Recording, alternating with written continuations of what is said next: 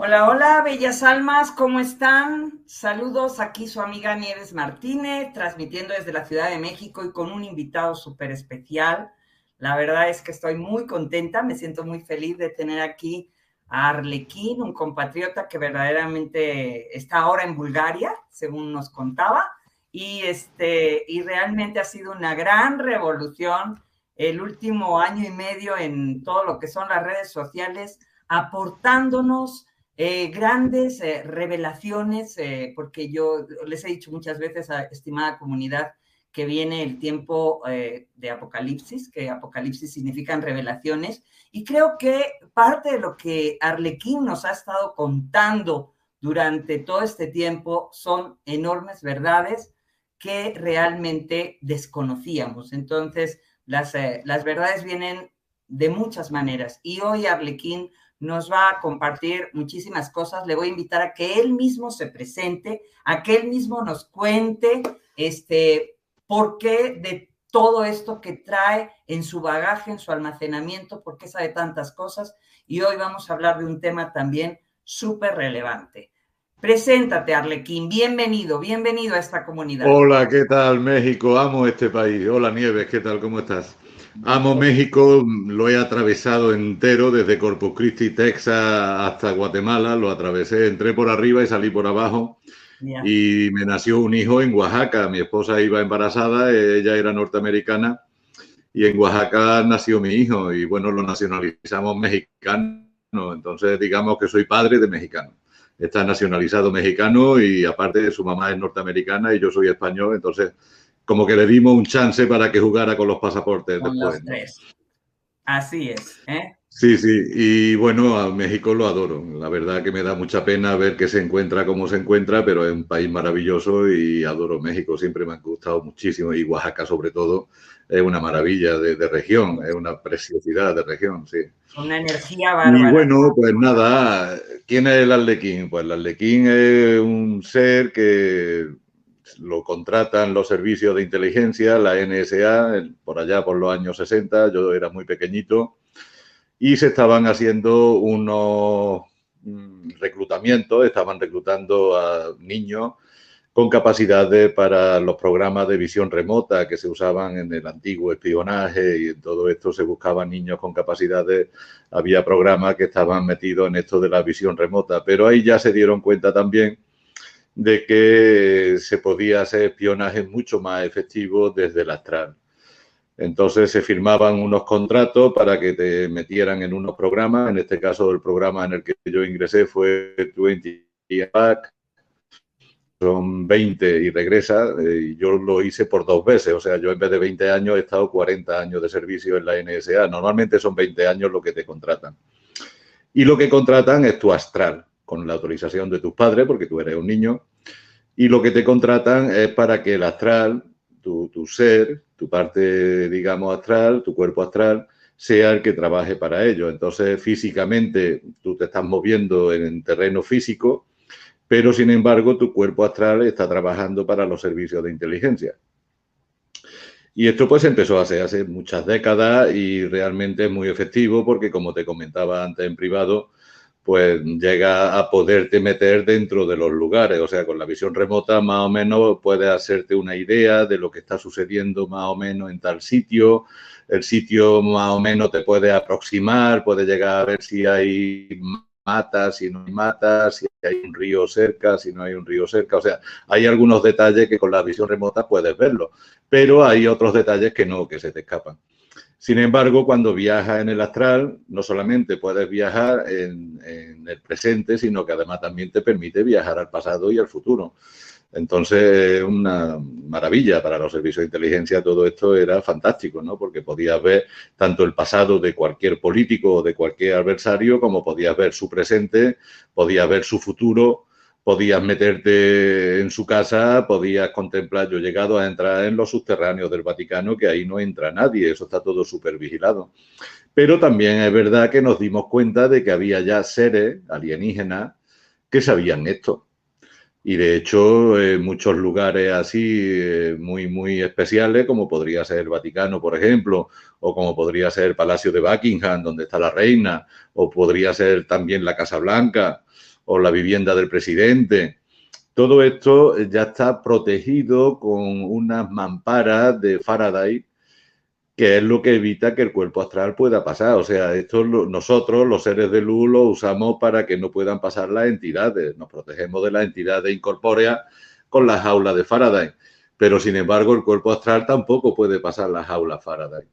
Y entonces, pues sí me encontré en algunas ocasiones donde en el Vaticano me las pasé puta, como decimos en España, porque yo estaba por allí por los sótanos buscando en los archivos. De hecho, llegué a llevarme alguna página de algún libro que había allí. Y mucha gente me dice, ¿y cómo que desde el astral puedes arrancar una página? Pues porque puedes densificar tu estructura. ¿eh?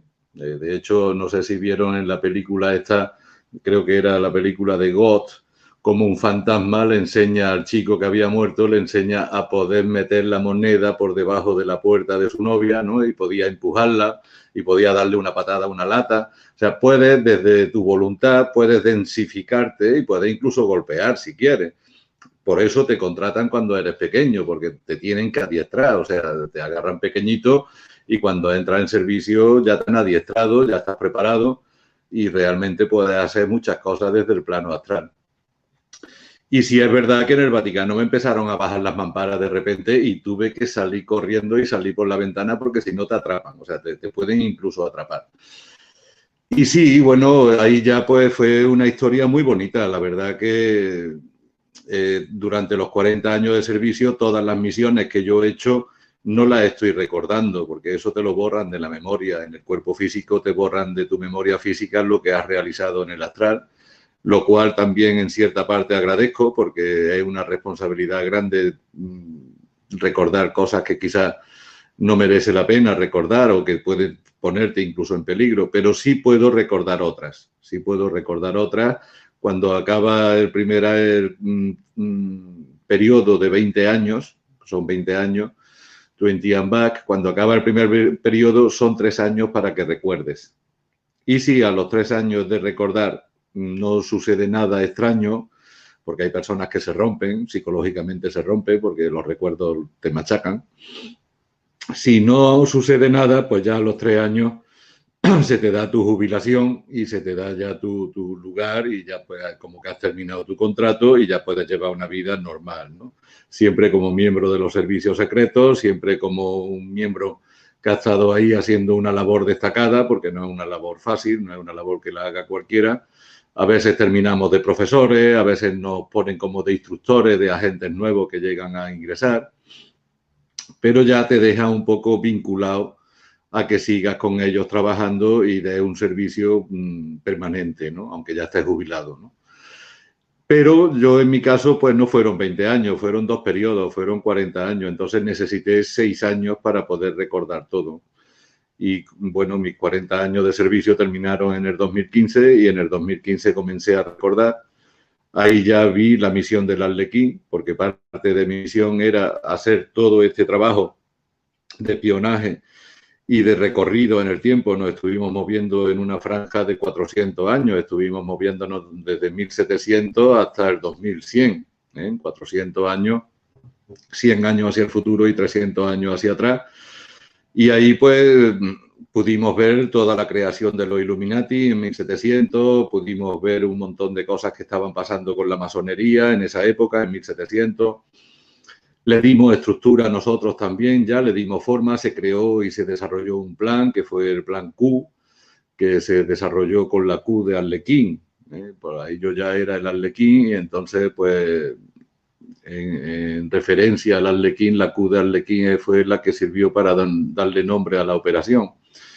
Y entonces, pues ya nos pusimos mano a la obra a diseñar lo que pasaría ahora, ¿eh? lo que está pasando ahora. Sabíamos que nos tendríamos que enfrentar a la oscuridad, sabíamos que nos tendríamos que enfrentar a todos estos seres corruptos que están ahora mismo controlando todo el planeta. Vimos cómo lo estaban haciendo, gracias a todos estos viajes que se hacían tanto en el tiempo como en el presente podíamos meternos donde ellos no se imaginaban que podíamos entrar y nosotros podíamos verlo en vivo. O sea, yo he contemplado en vivo, yo entré a la casa de Jeffrey Epstein hace mucho tiempo, antes de que saltara este escándalo, yo ya había visto lo que estaba pasando en la casa de Jeffrey Epstein. Eh, vi a su ex, a la Maxwell, que ella era la que explotaba el submarino y entré a ese submarino. O sea, he podido ver con mi ojo y he sido testigo de muchísimas cosas pero también estaba previsto que el Arlequín ahora hiciera todo esto público para poder un poco ayudar a la gente a darse cuenta de dónde está parada, ¿no? A que despierte. Por eso se está hablando de que estamos viviendo el despertar. Entonces, bueno, yo tengo ahora dentro de lo que es mi misión, de lo que hice, de lo que he vivido y ahora de lo que estoy viviendo, pues comunicarle al mundo, eh, difundir y ser parte, ahora soy parte también de lo que se está llamando la divulgación total. O sea, ahora vamos ya camino de la divulgación total, que es lo que viene. Eh, esto vendrá junto con el apagón y vendrá junto con la militarización de todos los países. Saldrán los militares a la calle para comenzar las detenciones de todos los corruptos y se hará junto con el apagón, aprovechando que no podrán volar los aviones, ni habrá electricidad para los radares, ni nada, pues entonces la gente se tendrá que quedar en casa y será muy fácil detener a todos los corruptos al mismo tiempo, porque de lo que se trata es de que sea una operación conjunta y englobar todo para que no se ayuden uno a otro y para que no se pueda ir uno a un sitio o uno a otro, pues entonces lo que se hace es que en todos los países comenzarán las detenciones de forma sincronizada y ahí ya pues se comenzará la divulgación total. Se están preparando videos de ocho horas de duración donde se le va a contar al mundo todo lo que ha sucedido, por qué ha sucedido, cómo ha sucedido, cómo se ha llegado a este nivel de corrupción. Y bueno, ahora dentro de esa divulgación total que viene, pues ya estamos comenzando, algunos youtubers como yo, pues a ir difundiendo parte de esa divulgación. Y ya pues no estoy rompiendo ningún secreto clasificado, no estoy poniendo en riesgo mi vida, ni mucho menos porque ya todos los grupos que han participado en esta operación saben de mi existencia y, de la de otros compañeros. Está también Carles Torá, que te recomiendo que, le haga una entrevista porque también ha estado trabajando con otras agencias de inteligencia, no con la NSA, eh, ha estado trabajando con un equipo que es Alfa 13 y bueno, ha vivido también experiencias muy parecidas a las mías y hemos coincidido en muchas cosas, hemos hablado mucho él y yo y realmente sí, ahora ya estamos muchos compañeros divulgando y haciendo público cosas para que la mente de los oyentes se vaya preparando un poquito para que cuando todo esto se desvele no les caiga el techo encima, ¿no? Porque lo que se va a desvelar va a ser fuerte. Sí, yo creo que sí que va a ser muy fuerte y los chaparrones van a llover este, tremendamente. Eh, Arlequín, nos has mencionado muchas cosas y ahora sí que este, vamos a tratar como de de hilar todo esto. Hablemos este, un poco de este simulador que tú has hablado mucho, de cómo y cómo empezar a liberarnos de esta Matrix, de este, de este momento. Y yo les pido a los oyentes que todo lo que vayan escuchando realmente eh, vean con los ojos del alma, pero sobre todo abran su corazón y sientan, porque muchas de las cosas que va a mencionar Arlequín les va a sonar en alguna parte de su ADN, en alguna parte de sus fibras, y van a resonar con mucha información. Por lo menos, abre tu mente, expande tu corazón y a ver qué te dice todo esto que estás recibiendo. Te escuchamos, Arlequín.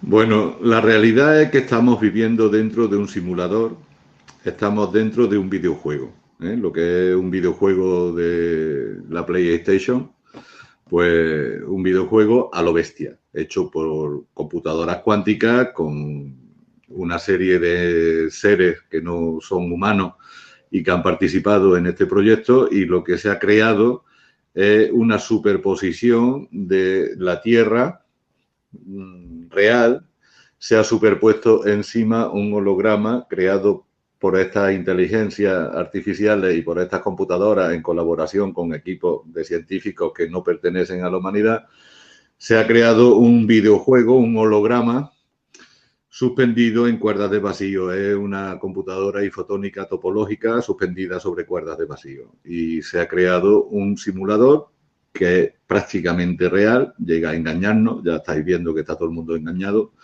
todo el mundo cree que estamos viviendo una realidad cuando no lo es, es una, es una ficción. O sea, estamos viviendo realmente el show de Truman. ¿eh? Esto es un show de Truman, pero a nivel planetario. ¿Mm? Entonces, lo mejor que puede hacer la gente para darse cuenta es verse la película del show de Truman o Free Guy, que Free Guy es otra película fantástica, o el West War, es otra película que narra muy bien de lo que está sucediendo aquí. Entonces, bueno, eh, aquí hay un simulador con unas computadoras trabajando donde se van grabando las vidas de cada uno y esas vidas pues son guiones de un personaje. O sea, tú eres Nieves Martínez y esa vida de Nieves Martínez se va a quedar grabada cuando tú te vayas de aquí, pero volverá otro ser de otro lugar y volverá a ser Nieves Martínez, porque ya por aprovechamiento de recursos lo que no se crea ya es personajes nuevos. Entonces ya lo que se hace es que se usan los personajes que ya existen. Entonces, el día que eh, Mercedes, que Nieves Martínez se marche de aquí o Juan López se marche de aquí, vendrá otro ser y nacerá con tus padres, vivirá en tu casa, tendrá tu hermano y vivirá tu vida. y esto pues está sucediendo de forma repetitiva, ¿no? Hay mucho de la reencarnación metido de por medio con todo esto, ¿no? Entonces, ¿qué pasa? De que... Y tú y todo esto. Claro, es que mm, tú eres el espíritu, tú no eres Nieve. Nieve es el personaje de la película. Entonces, eh, Brad Pitt no es Aquiles, Brad Pitt es el actor. Entonces, el, espíritu es el actor. ¿Quién es el personaje? Aquiles. Si ahora llega Brad Pitt y te dice a ti ahora la cara, Nieve, yo soy Aquiles, te puedes quedar mirándolo y diciendo, tú estás tonto. ¿Cómo va a ser Aquiles? Tú has hecho la película de Aquiles, pero tú no eres Aquiles. Tú eres Brad Pitt y estás casado con Angelina Jolie. No eres Aquiles. Entonces, tú no eres Nieves Martínez. Nieves Martínez es Aquiles. Nieves Martínez es el personaje. Entonces, ¿quién es el actor? ¿Quién es el intérprete? ¿Quién es el que hace tu película? Lo estás haciendo tú, el ser, no Nieves Martínez. Nieves Martínez es el personaje y el ser, el espíritu que entró en ese cuerpo que tienes cuando tu mamá estaba embarazada, ese ser eres tú. tiene un nombre, tiene un origen y tiene un lugar de donde viene. Que todo esto es lo que no se recuerda. Todo esto es lo que no se recuerda. Ahora, cuando ya empiezas a recordar, pues te das cuenta de que eres un ser que te llamas tal y cual, que vienes de tal planeta o de tal lugar y que llegaste un día y entraste en ese avatar que estaba dentro de la panza de tu mamá y entonces tú ya naciste. Pero ¿quién nace? Nace tu avatar. Tú nunca has nacido. Por lo tanto, tampoco puedes nunca morir. El que no nace no muere. Para poder morir tienes que haber nacido antes. Y si no has nacido, pues tampoco puedes morir. Y esa es la esencia eterna que nosotros tenemos. Esa es, ese es el ser, la esencia nuestra, el espíritu eterno, divino que tenemos, lo que somos. Y eso es lo que entra dentro del avatar. Entonces, en este simulador, todas las vidas de todos los avatares se conservan en disco duro. Y eso, esos avatares, esas vidas, se van usando para que vayan viniendo seres y se vayan entrenando en este simulador que funciona con la tercera dimensión, donde todo es material, donde las emociones se sienten muy densas, de donde nosotros venimos, la emotividad no es tan densa como aquí, tampoco es tan densa como aquí los placeres, ¿eh? Entonces, claro, cuando llegamos aquí, ¿qué pasa? Pues realmente esto es Disneylandia a nivel espiritual. O sea, los espíritus están locos por venir aquí. ¿Por qué? Porque todo se vive mucho más intenso. Todo se vive mucho más intenso. Conforme se va sutilizando las dimensiones, conforme va subiendo en la escala dimensional, todo se va volviendo mucho más sutil.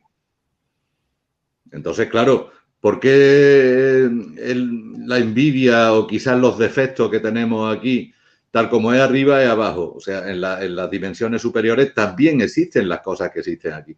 Pero ¿qué pasa? Que son más sutiles. Y las emociones pues también son mucho más sutiles. Pero claro, también son más sutiles los placeres. También es más sutil la risa. En las dimensiones superiores, por ejemplo, es muy difícil que tú veas a alguien reírse a carcajadas como mucho una sonrisa. pero reírse con las ganas que nos reímos aquí, no.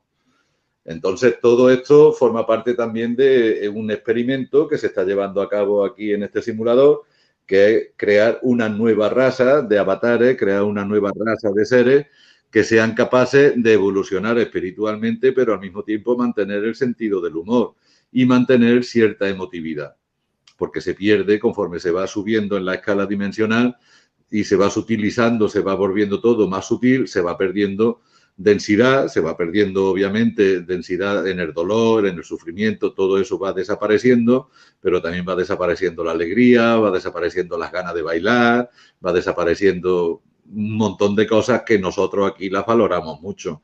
Entonces se está buscando la manera de que podamos retener lo bueno y llevárnoslo con nosotros y dejarnos aquí la densidad de lo malo, pero llevarnos lo más denso posible lo bueno. ¿eh? llevarnos la densidad máxima que se pueda de lo bueno y mm, dejar todo lo denso y malo aquí.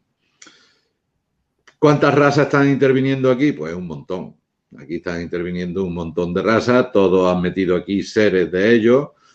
Eh, los cuerpos estos que estamos usando forman parte del videojuego, pero no son nuestros cuerpos reales. Aquí hay felinos, reptilianos, arios, hay seres, los orange. Eh, hay un montón de razas que están interviniendo aquí en todo este videojuego y estamos usando unos cuerpos que son estos cuerpos que vemos que más o menos son homogéneos, que más o menos varía un poco de color, tal y cual, pero que más o menos son, no espantan, no espantan, ¿no? No es como los otros cuerpos que sí pueden llegar a espantar, ¿no? Porque hay felinos de 4 metros de altura, hay dragones de 30 metros de altura, hay mantis religiosas con una cabeza igual que la mantis, tienen, son humanoides, tienen cuerpo de humano, pero la cabeza es de una mantis religiosa y te puede dar un susto que te puede dar un infarto. Entonces, para evitar todo esto, pues se diseñaron estos cuerpos, que son los que estamos ocupando las diferentes razas, y más o menos nos vemos como iguales, pero somos muy diferentes, somos muy distintos, que forma parte también de otro experimento que se está llevando a cabo en este simulador, ¿no? Que sería ver qué razas son las más propensas a la corrupción, ver qué razas son más propensas al amor, qué razas son más propensas a la violencia. O sea, todo eso son parámetros que se están jugando con ellos aquí, ¿no? Ahora, este, no todas las razas son negativas y esto también este, vale la pena como que nos lo aclares porque luego se tiene tantos... Este, es que no hay razas negativas, hay miembros de razas negativos. Exacto, como en los humanos que estamos en el planeta Tierra. Exactamente, igual que hay humanos buenos y malos, pues en cada raza lo hay también bueno y malo. O sea, no hay una raza negativa. Lo que sí hay es miembros de esa raza que se han vuelto negativos. ¿Por qué se han vuelto negativos? Porque teníamos que hacer el juego. Esto es un juego, aquí no hay buenos ni malos. En este, en este plan. En este simulador, aquí lo que se está es simulando que hay gente mala. Exacto. ¿eh? Aquí, aquí hay una simulación de que hay un bien, de que hay un mal, de que hay una dualidad. Por eso en la masonería está el suelo ajedrezado de las losas blancas y las losas negras. Por eso yo el arlequín, visto de rombos blancos y rombos negros yo soy un referente de todo este juego, por eso el Arlequín es una pieza clave, porque además puedo ser como comodín que soy, como el Joker que soy en el juego, pues puedo ser la carta que yo quiera. Entonces, por eso se, se puso tan interesante el juego, porque faltaba el Joker. Y cuando yo llegué, pues entonces, pues era, eh, eh, era el punto sobre la I, ¿no? Era decir, faltaba el Arlequín y el Arlequín ahora es el que puede ser la carta que, nos dé la gana y que él pueda ver también con quién y cómo quiere jugar. Yo he estado jugando con la élite oscura durante mucho tiempo y ahora me toca jugar con la élite blanca porque formaba parte del plan, ¿no? Nunca he participado con ellos porque yo más que nada lo que he hecho ha sido es observar el juego. O sea, yo como el comodín, como el Joker, lo que he ido es observando cómo iba la partida y me ponía de un lado, me ponía de otro para ir balanceando un poco y equilibrando un poco. Entonces esa ha sido mi misión. Mi misión ha sido irme colocando en sitios y en lugares estratégicos donde hacía falta o aportar un poco más de oscuridad para que la gente despertara o aportar un poco más de luz para que la gente ya se iluminara, ¿no? O sea, hemos ido jugando con todo esto. Ahora, ¿quién está controlando todo esto? Esto lo están controlando desde fuera razas alienígenas. Eh, son, de hecho, no es solamente un simulador. ¿eh? Eh, vivimos dentro de cada dimensión es un simulador.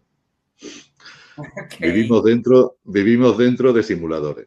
Hasta que ya llegamos al último simulador, que a nosotros ya nos falta muy poquito, nos faltan solamente dos simuladores para salir ya de, esta ficción.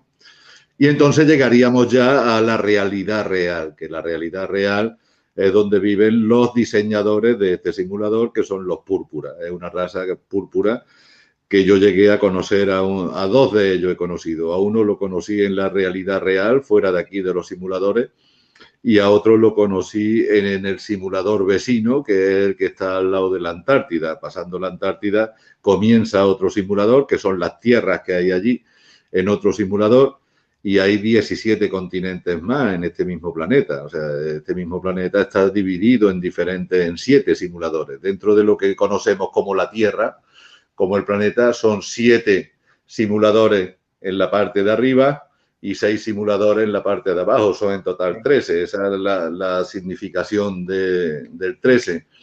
Y por otro lado está la Tierra interna, que también hay civilizaciones viviendo dentro. O sea, todo esto es real. Y hay un sol dentro de la Tierra que es el sol real. Este que tenemos aquí en el cielo es artificial. El verdadero sol es el que está dentro de la tierra, igual que tú tienes tu sol dentro de tu corazón y yo tengo mi sol dentro de mi corazón y todos los humanos tenemos esa chispa divina, ese sol dentro del corazón. La tierra dentro también tiene su propia chispa divina, su sol interno y ese es el verdadero sol. Ese es el sol que se sincroniza con todos los soles.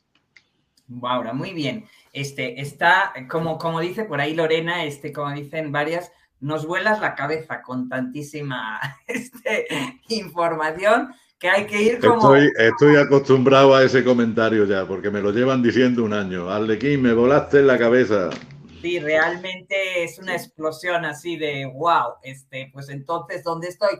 Y ahí es donde viene este gran despertar y ahí es donde viene la siguiente pregunta. Bueno, y entonces, dentro de todo este gran juego y de todo este simulador, este, qué es lo que podemos hacer para salir, liberarnos de esta matriz, de este simulador, de este juego, qué está en nuestras manos sí hacer, porque pareciera como que de pronto somos como muñequitos que estamos así como movidos por hilos. ¿eh? ¿Qué está en nuestras manos hacer para salir y liberarnos de esta matrix? ¿Eh? Arlequín, ¿qué nos sugieres? A ver, primero habría una pregunta antes que esta. Bueno, y si todo esto es así, entonces ¿dónde está Dios? Por ejemplo, que yo siempre digo que esa, esa, esa, esencia está dentro de cada uno de nosotros, es el secreto mejor guardado. ¿eh? Dios, Dios eres tú. Claro. Y lo soy yo. Exacto. ¿eh? Nosotros somos los dioses. Cada uno. ¿eh? Y nosotros somos los que decidimos prestarnos a este juego que se nos borrara la memoria, porque si llegamos a saber que somos dioses, ninguno sería capaz de pasar por lo que está pasando, porque si eres un dios, pones en juego tu poder y te libras de todas y entonces no pasaría por las pruebas que tienes que pasar. Entonces la única forma de que un dios pase por todo esto es borrarle la memoria y que nos recuerde que es un dios y que tiene poderes. Sí, yo digo, en mi, yo digo en mi libro que viniste a recordar quién eres. ¿eh? Claro. Entonces, el, juego está en justamente en, se te borró el cassette, bueno, ahora empieza en reversa a recordar quién eres. Entonces, ya partiendo de ahí, que nosotros somos ese ser divino, ese Dios. ¿Cómo se sale del juego? ¿Cómo se sale de la Matrix? Cuando contactas con tu ser divino. ¿Cómo contactas con tu ser divino? Cuando te reconoces, porque nunca dejaste de serlo. Exacto. Lo que te han dicho es que está fuera, que tienes que buscarlo fuera, que tienes que contactar con él, que es dificilísimo contactar con él, que tienes que hacer un montón de cosas para contactar con él. Eres tú. Y lo ha sido siempre. Lo único que se te borró fue la memoria de lo que eres. Pero contactar con lo que eres Contactar con lo que eres solamente recordarlo, saberlo, sentirlo, reconocerte y decir, hostia, que soy yo, coño. Que no tengo ya que buscar más nada, que es que soy yo. Certeza y determinación. Yo soy la que soy. ya, está. Entonces, una vez que ya te das cuenta de que tú eres el ser y te reconoces como ser y te quitas de encima toda la paranoia, dejas de ser lo que no eres. Y te conviertes en lo que eres. Y cuando ya te conviertes en lo que realmente eres y dejas de ser lo que no eres, ahora viene la pregunta que le hace el discípulo al maestro. Maestro, si usted se ha iluminado, ¿por qué no ayuda a la humanidad a iluminarse? Y entonces el maestro le dice, tú estás ahora durmiendo en un sueño y estás soñando. Y sueñas que va en un barco. El barco se comienza a hundir. Ha habido un accidente y el barco se está hundiendo. La gente se está ahogando. Hay una histeria por todas partes, todo el mundo loco, saltando unos por encima de otros, muertos flotando en el agua por todas partes. Ahí te despiertas, te das cuenta de que estabas soñando, mira el reloj, te tienes que ir a tu trabajo, te está esperando tu esposa para desayunar en el salón de tu casa. ¿Volvería a dormirte para ir al barco a rescatar a la gente? Bueno, este.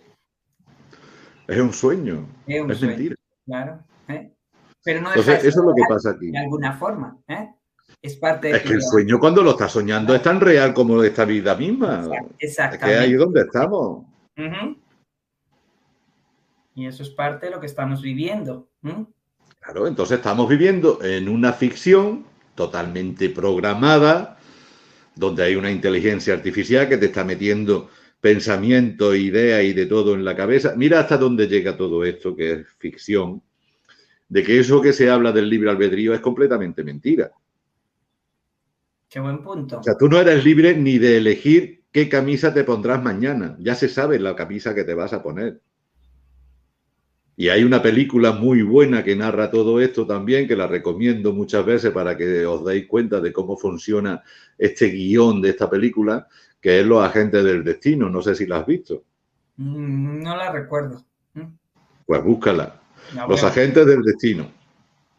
Es una historia bellísima, la recomiendo porque hay un poco de todo, hay acción, hay amor, hay de todo. Es un senador que se enamora de una bailarina y se ven de pronto mm, en esta realidad como ellos quieren tener libre albedrío y es imposible.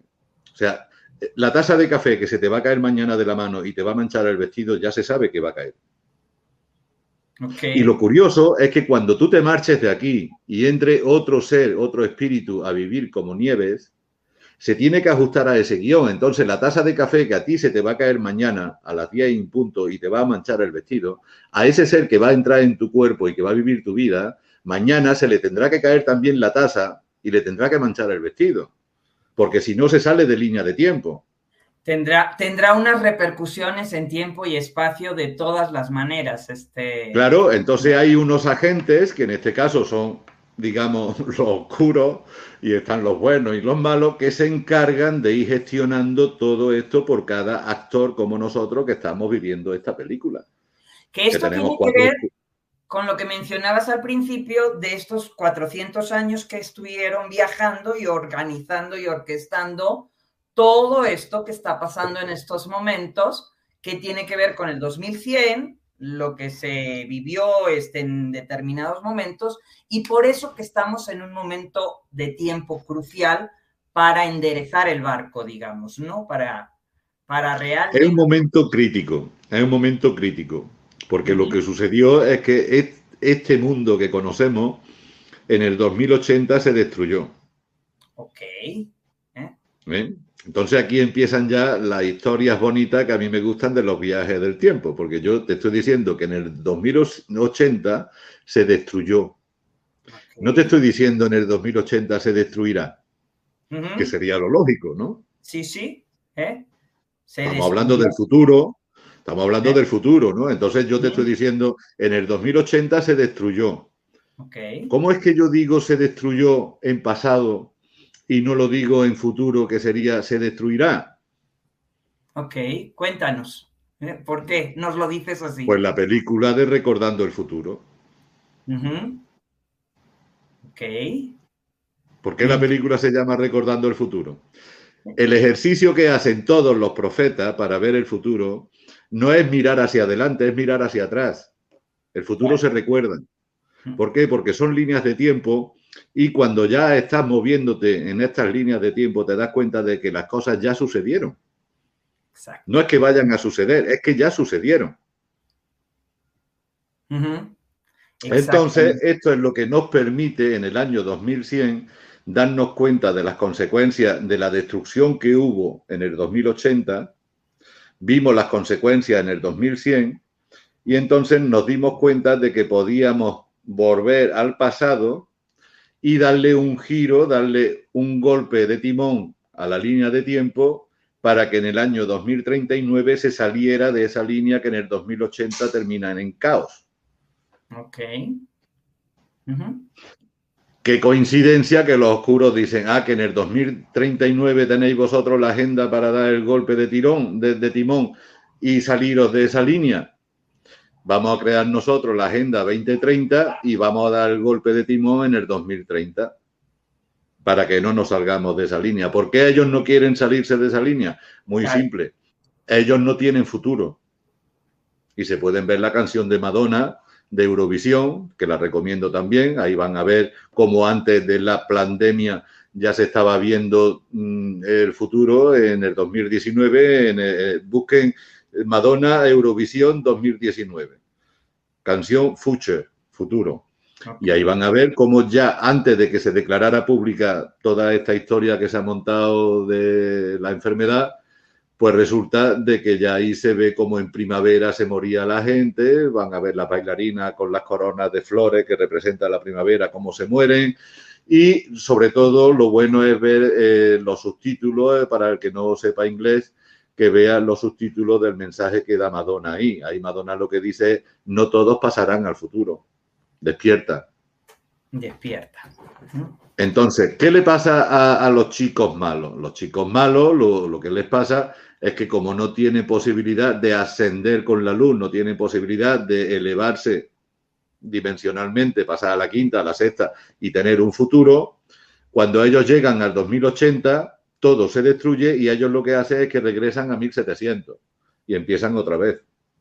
Ok, y una y otra vez se, se es, su existencia.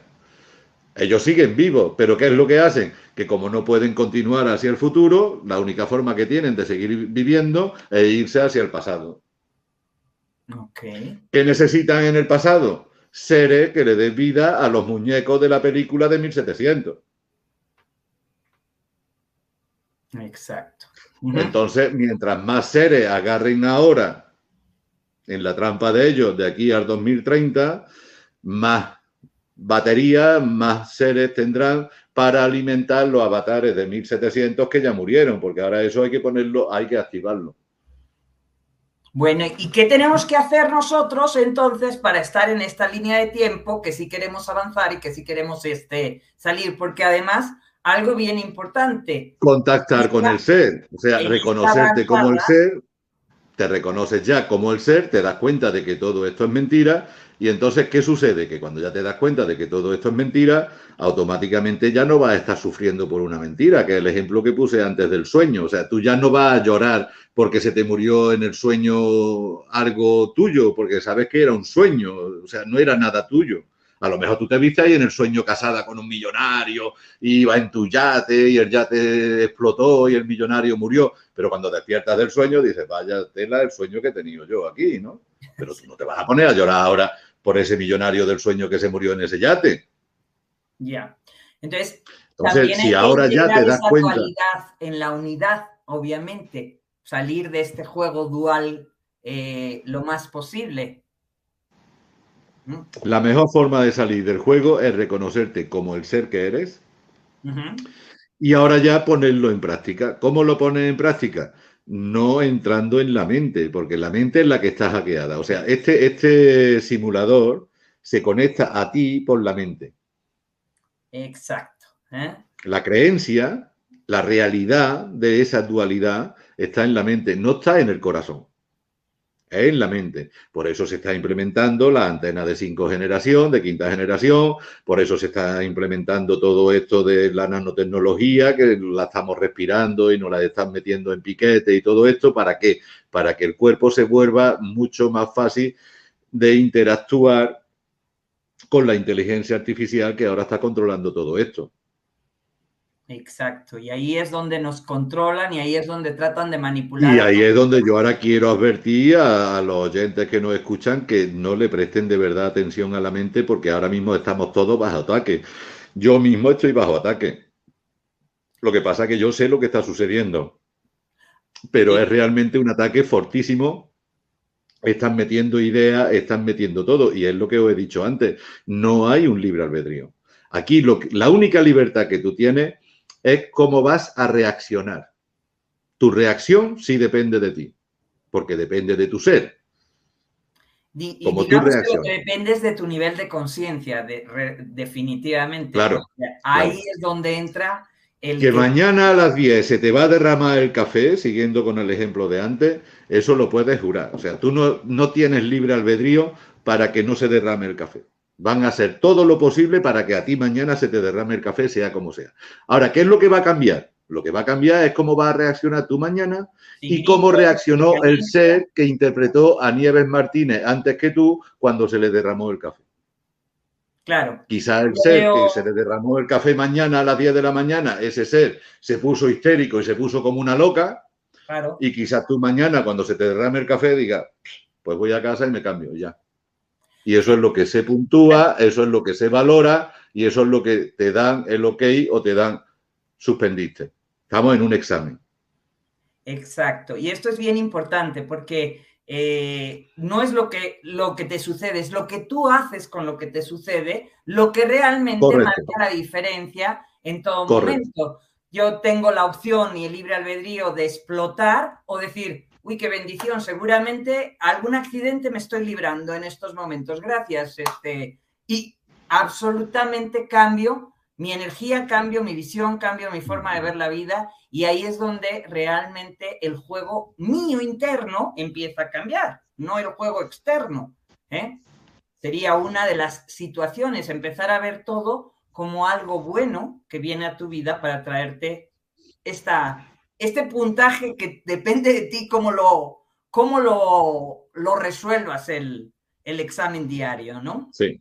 Y este examen se está haciendo por voluntad de estas razas púrpuras que he comentado antes y de la fuente. La fuente está implicada en todo esto, porque a la fuente, para regresar al pasado y darle vida al pasado, hubo que pedirle permiso a la fuente.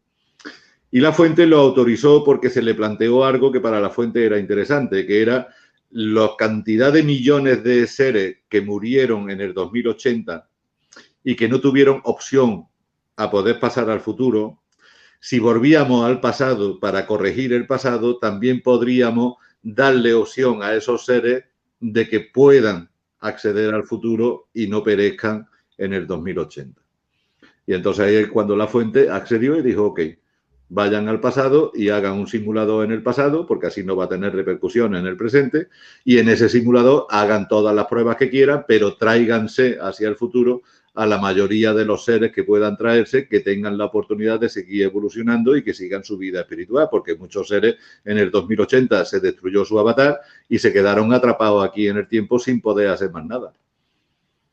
Bueno, realmente es un tema, este, híjole, yo creo que, te voy a tener que convocar otra vez. Yo sé que, tienes un poco tu agenda apretada y que ya me está, ya, ya me está entrando así como un poco el nervio porque me habías dicho este, este, menos tiempo y ya estamos fuera de tiempo. Entonces, realmente me siento... Podemos, podemos continuar un poquito más si quiere, podemos continuar un poquito más. Vale, me gustaría este, preguntarte, porque aquí te, te están haciendo algunas preguntas y me gustaría tomar en cuenta a los oyentes que dicen, es como un bucle, ¿eh? todo esto que se, que se está repitiendo, ¿no? Este, y hay por acá, me, me dicen, te dicen, hola, Arlequín, gusto saludarlo, quisiera saber qué opina de la geometría sagrada y del proyecto Gaia. Tiene mucho que ver con lo que estamos hablando. O sea, eh, Gaia, ¿qué, es Gaia? Gaia son los 13 simuladores. Gaia no son los cinco continentes que nos han dicho que son. Porque ya solamente pasando la, Antártida hay otro simulador que tiene 17 continentes más. Pero es que ahora llega al otro muro de hielo y hay 178 continentes más. Y muchos de ellos vacíos, sin gente. continentes enormes, tan grandes como América, tan grandes como Europa, enteros vacíos, sin gente. ¿De qué es de lo que se trata? De lo que se trata es de que en este simulador tú aprendas a ser una diosa, que es lo que eres, que trascienda, que seas capaz de trascender esta dualidad, esta emotividad, que seas capaz de despertar y de reconocerte como una diosa. Y si sales de aquí como una diosa, como hay un montón de tierras libres y vírgenes, ahora te van a decir, toma nieve, este continente te lo vamos a dar para ti. Tú ahora eres la diosa de este continente. Crea una civilización como tú la habías soñado. Ya.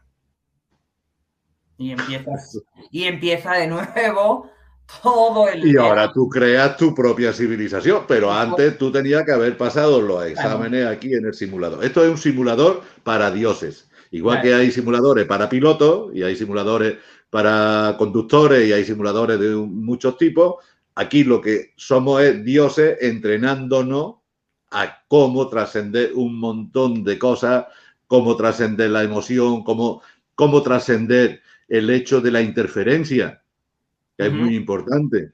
Porque yo cuando llegué aquí y hacía los viajes astrales que estaba haciendo, pues había veces que intervenía. Yo he rescatado gente en el Everest. Pues no veas tú una bronca que me echaban y me decían que no lo puedes hacer. Claro, la ley no lo haga. ¿eh? Claro, pero si tú sabes que puedes ayudar, yo rescaté una chica, se descorgó la cordada del Everest de los escaladores, entre ellos iba una chica, se mataron todos, la chica se quedó allí sola y encima estaba ella embarazada, que ella no lo sabía. Yo le vi el feto en la barriga. Yo vi la vida de ella que llevaba en su barriga. Y cuando yo la vi sola, que se habían matado sus compañeros y ella encima estaba embarazada, pues la bajé, me la llevé abajo y la rescaté. Pues me echaron la bronca y me dijeron, no, no puedes hacerlo, no puedes interferir. Entonces, ¿qué pasa? De que si tú quieres gestionar un mundo, si tú quieres ser una diosa, si tú estás capacitada para hacerlo, en lo que tú creas, tú no puedes interferir, tienes que dejarlo que se desarrolle por sí mismo. Así es. Coincido plenamente. Es algo que, nos cuesta mucho trabajo a los humanos porque los humanos... Claro, tú imagínate, es que sabes lo que pasa, que cuando ya llega a ese nivel, tú puedes ir a cualquier mundo. Digamos que ya tienes la visa, ¿eh? ya tienes la visa en tu mano, ya eres una diosa comprobada, que has pasado tus pruebas y tú ahora ya tienes la visa, puedes ir a cualquier mundo, a cualquier civilización. Ahora tú ves en ese mundo que no es el tuyo, en esa civilización que no es la tuya, tú ves algo que tú consideras que no es justo. Pero no es ni más ni menos que una apreciación tuya, porque tú no eres de ese mundo, tú no sabes cómo se vive en ese mundo. Tú estás teniendo una opinión tuya privada y dices, esto no es justo, y ahora coges tú e intervienes. Y ahora te va a decir todo el mundo, ¿y tú quién eres para intervenir aquí? Claro. Puedes provocar incluso una guerra. Claro, porque cambia cualquier efecto colateral en todas las líneas de tiempo, golpea todo. Entonces, claro. Eh, Entonces, manejar todo eso es lo que estamos haciendo aquí. Aquí estamos aprendiendo a manejar todo eso, a no interferir, a trascender, a no involucrarnos emocionalmente en las cosas. Entonces, ¿cómo se sale de la matriz? Pues haciendo precisamente ese trabajo. O sea, no te involucres emocionalmente en lo que sucede aquí en la matriz. Ya sabe que todo es mentira. No te involucres es que me van a quitar la casa. Vale, y si te quitan la casa, ¿a dónde te vas a ir? Pues a vivir a la calle, ¿no? ¿Y qué? ¿Qué te importa? Es que si me quedo sin trabajo, ¿cómo voy a pagar el carro? Pues no lo pagué. Es que me lo van a quitar, porque te lo quiten. ¿Y qué? Si es todo mentira, o sea, olvídate ya del yo tengo, esto es mío. No, no, no, todo eso forma parte de la ficción. Claro, igual que cada uno de nosotros es una ficción jurídica, desde ahí. Eh, ya si nos metemos en las leyes naturales y nos metemos ya en lo que han hecho, es que dentro de lo que es la matriz, han construido una matriz de papel, que es la matriz jurídica, que encima lo han basado en un código de comercio unificado y en un código, en un código de comercio marítimo. Ese es, aquí de lo que ese es otro tema para que lo vayamos desarrollando más adelante. Claro, claro. ¿Por qué se puede aquí jugar tanto con la gente? Porque la gente está muerta. La gente murió en el 2080. Entonces, como hemos venido del futuro aquí, ahora todo lo que tú ves en, la calle son muertos. Así es. y ahora como que están matando a la gente. Vamos otra plática, este, otra, otra eh, entrevista que nos des la oportunidad para escucharte también en todo este tema, porque entramos en otra, en otro, los muertos vivientes. Este, los zombies, ¿Por, qué te crees que se hace tanto hincapié en los zombies, los zombies, los zombies? Porque todo lo que se está viendo son zombies. Claro, y lo peor es que es que el, ego te hace creer otra cosa, no es todo un juego este muy cañón, ¿no? Entonces, verdaderamente, por aquí están preguntando, no me quisiera ir si, si, si tienes un minutito más. Este, eh, te pregunta Hilo Crudo, este, Arlequín, científicamente habla Jean-Pierre Garnier este, del desdoblamiento cuántico, desde del desdoblamiento del tiempo, que sí es necesario eh, formarnos y meternos, viajar en el tiempo. Y dice, ¿trae esto consecuencias negativas si no sabemos a dónde vamos? Bueno, es que una cosa es eh, el astral, que en el astral sí puede traer consecuencias negativas porque no sabe a dónde vas Tampoco sabes manejarte con los seres que se te pueden aparecer, aparecer en el astral, porque yo cuando viajaba en el astral se me aparecían entidades de todos colores, te amenazan, te mienten, te hacen de todo, pero a nosotros nos daba un entrenamiento para que supiéramos enfrentarnos a estas entidades. Lo de Jean-Pierre Garnier Marlet es completamente diferente. Jean-Pierre Garnier Marlet es un hombre que yo amo porque está diciendo la verdad, y le van a dar en el futuro el premio Nobel, ya lo verán, por eso he podido viajar en las líneas de tiempo.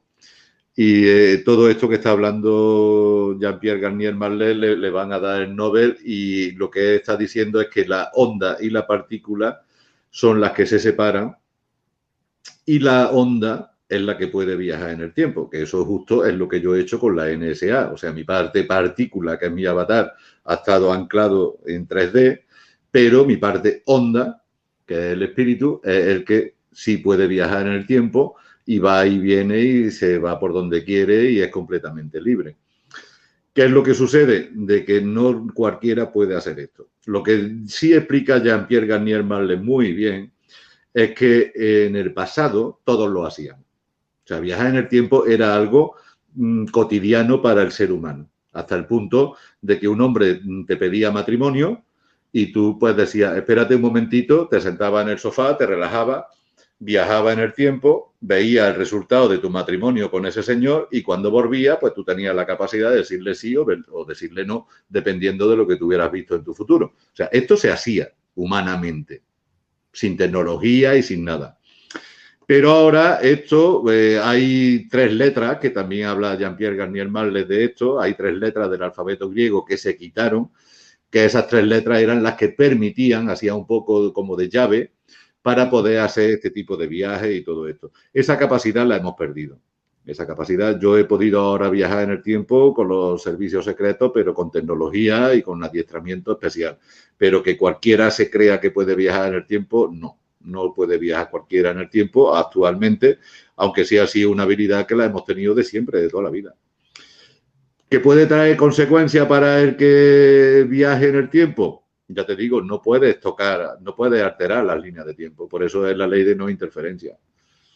Puedes, como, como un poco como maneja Garnier con el doble cuántico, tener un poco como acceso a la mejor eh, situación, de la mejor resolución de esos eh, posibles futuros en un momento dado. Y hasta yo sé, eso es lo que te, te da. Pero no es que eh, es tu ser el que te trae la mejor opción de esos futuribles este, en un momento dado. Ese es tu ser, ese es tu ser el que te lo trae. Tu, ser, tu parte onda, es la onda la que le trae a la partícula los 16, eh, lo que hace la parte onda es que se recorre los 16 futuros posibles que tiene cada partícula. Exacto. Va y, viene, va y viene, va y viene. Y entonces ahora de esos 16 futuros potenciales, que son las líneas de tiempo, no existen porque tampoco existe el tiempo. Lo llamamos línea de tiempo para entendernos. ¿No? Pero en realidad no son líneas de tiempo, son líneas de sucesos. ¿eh? Y esas líneas de sucesos que, acontecen es a lo que se le llama una línea de tiempo.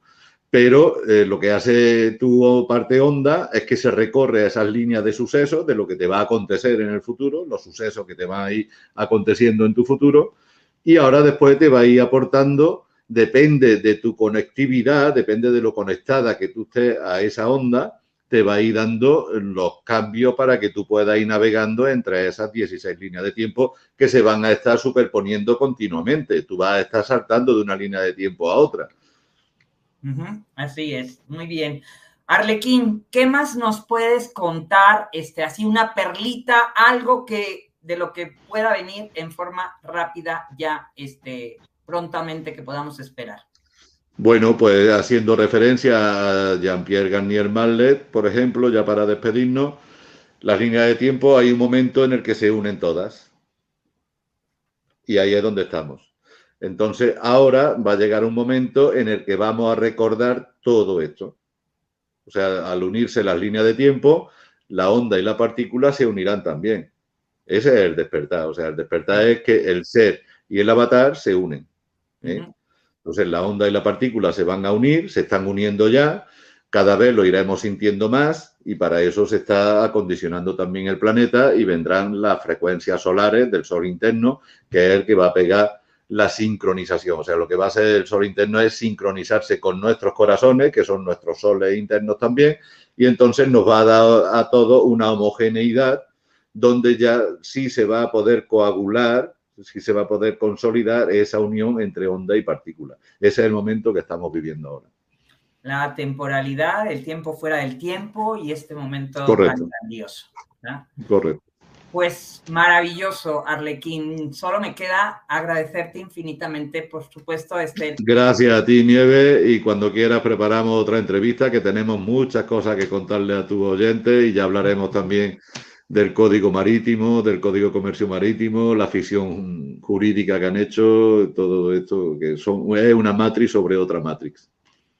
Interesantísimo, realmente te lo agradezco en el alma, mil gracias. Este, ahora sí que a todos los que estuvieron este, y a todos los que van a estar este, después viendo este, esta transmisión, les agradezco en el alma, déjennos todos sus comentarios porque eso va a permitir que podamos hacerle todas las preguntas a Arlequín, que son infinidad. O sea, yo ya me voy a preparar este todo un pliego petitorio de preguntas.